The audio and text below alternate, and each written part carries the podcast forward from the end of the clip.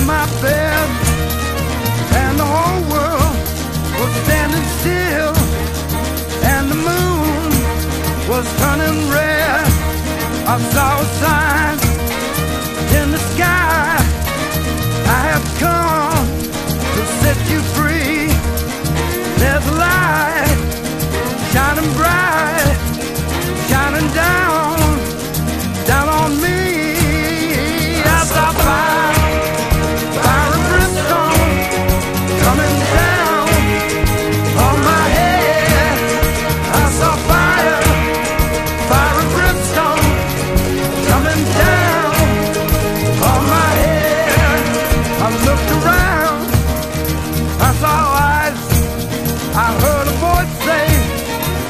to me.